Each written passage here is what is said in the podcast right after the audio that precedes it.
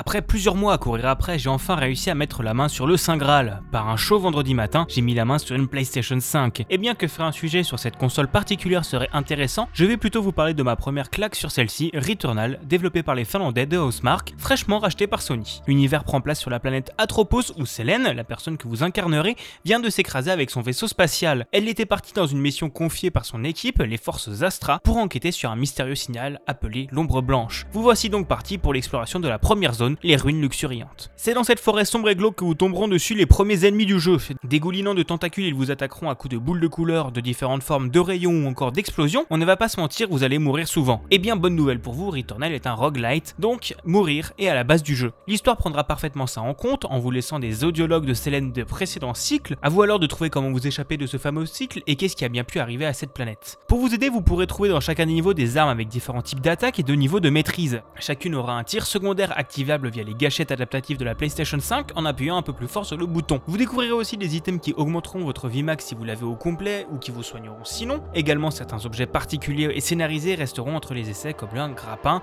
ou un sabre pour attaquer au corps à corps. Chacune des zones se terminera par un boss mettant vos compétences à rude épreuve mais ayant clairement des patterns définis et qui ne sont pas impossibles si vous avez un minimum de réflexes.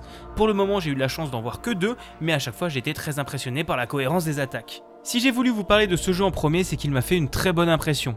Entre les ennemis plutôt variés, les salles qui s'agentent de manière très logique et la difficulté plutôt élevée mais juste, c'est vraiment une bonne expérience pour la nouvelle génération. L'ambiance est clairement une des grosses réussites avec l'atmosphère poisseuse de la première zone, les ennemis qui semblent faits de corruption ou l'histoire très intrigante que vous découvrirez en lisant des tablettes aliens. La manette DualSense ajoute clairement un plus entre les gouttes de pluie que vous sentez ou les gâchettes à double niveau qui facilitent la jouabilité. Et le SSD rend les temps de chargement tellement minimes qui vous semblent juste pas présents. En conclusion, Returnal est ma grosse claque next-gen. Il est sublime graphiquement, l'histoire est prenante, et le seul petit désavantage que je verrais est l'impossibilité de sauvegarder pendant une run, en sachant que les runs sont plutôt longues.